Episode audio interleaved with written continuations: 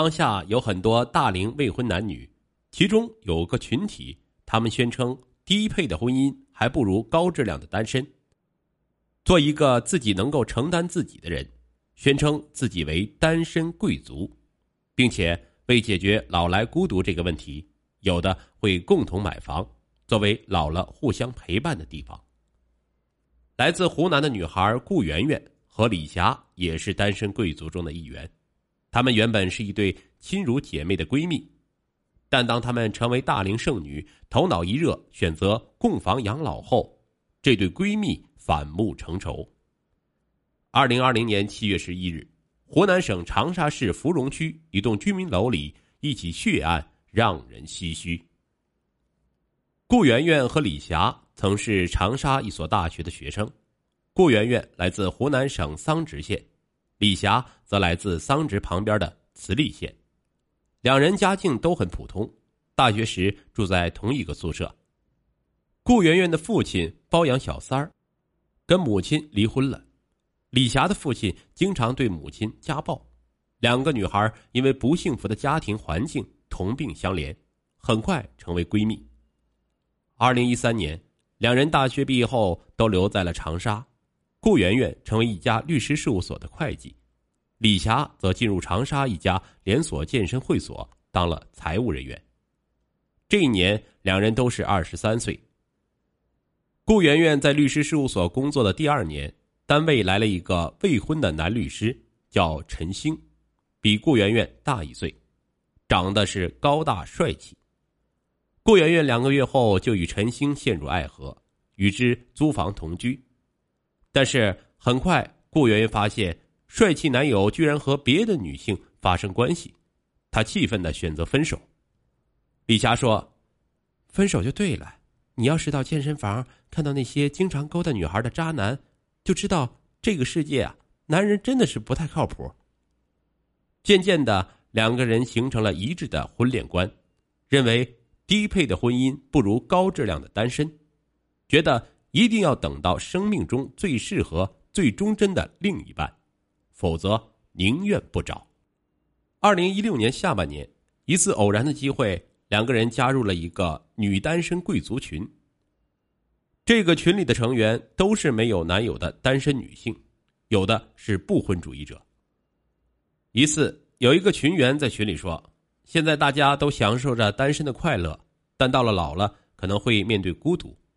为了防止老来孤独，有个法子最近在单身圈很火，那就是供房养老，也就是几个要好的朋友。”一起买个别墅或者公寓，到老了就一起居住养老。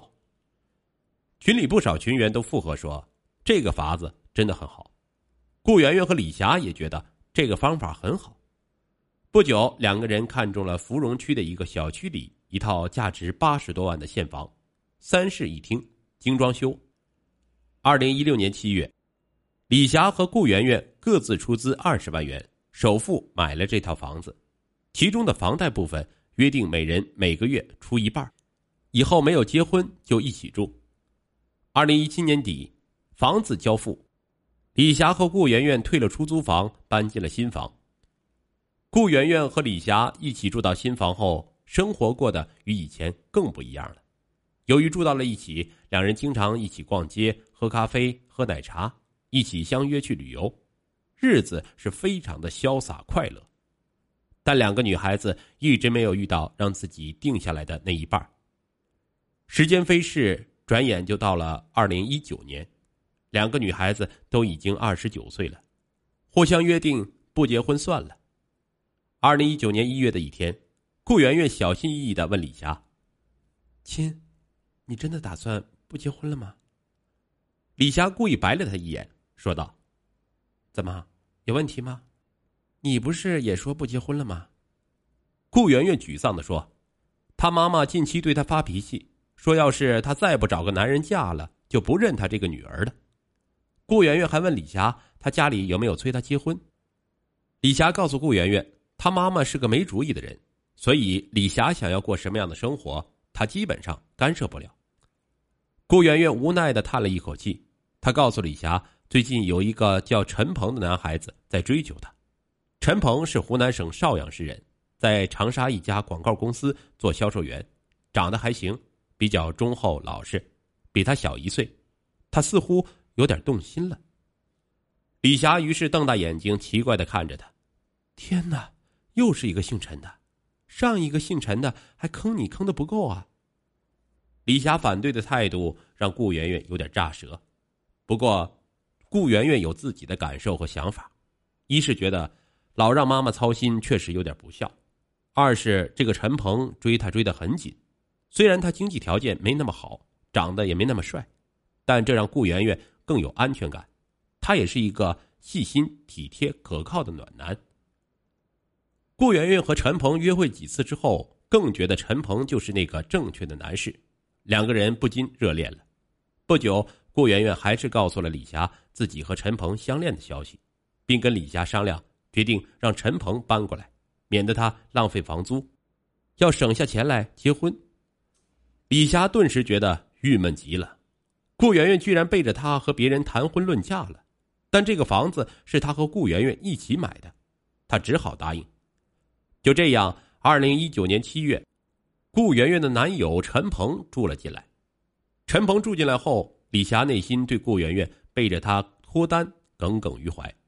更让她觉得不爽的是，因为是夏天，她觉得一个男的住在一起很不方便，而且以前吃饭、逛街、看电影，李霞都是和顾媛媛一起，现在顾媛媛重色轻友了，虽然有时候两个人一起会叫上他，但是李霞也有自知之明，不去当二人的电灯泡。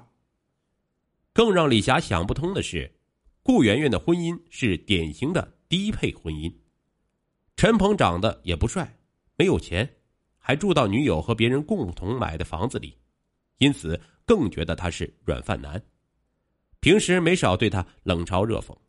陈鹏也不爽，知道女友的闺蜜根本不欢迎他，于是就跟顾媛媛提出想要搬出去。为此，顾媛媛就跟李霞商量：“要是我们三个住一起，你觉得不好？要不这样，你搬出去，另外租个房子，我们可以给你出房租。”李霞大吃一惊，非常气愤，说：“凭什么是他搬出去？”于是顾媛媛跟李霞说好话，说自己毕竟要结婚，而且是两个人，这个房子让两个人住着，总比让一个人住着划算，让他多体谅。李霞对三人行已经非常难以接受，加上顾媛媛一副可怜兮兮求他体谅的样子，他一时心软，同意搬出去。就这样，二零一九年十月。李霞搬了出来，给顾媛媛腾出爱巢。顾媛媛给她在上班的附近重新找了一个一室一厅的旧房子，租金一千元左右，由顾媛媛支付，李霞暂且住下。但是一个人住在租住的房子里，看着房子里简陋的家居，还有破旧的卫生间李霞孤零零的睡在床上，想到自己和顾媛媛一起买的房子被他独占了，心里越来越不平衡。一下子又后悔了，但顾媛媛那边很快谈婚论嫁，到了年底，两人就领了结婚证。领证那天，顾媛媛和陈鹏还特地请李霞到家里喝酒吃饭。看到一对情侣在自己面前，在这个自己也付出的新房里，高高兴兴的喝酒恩爱的样子，李霞心里更不是滋味回去面对冷冷清清、徒有四壁的破出租屋，她就觉得。自己还是搬回去好，好歹是自己的家，不那么冷清，环境更舒适。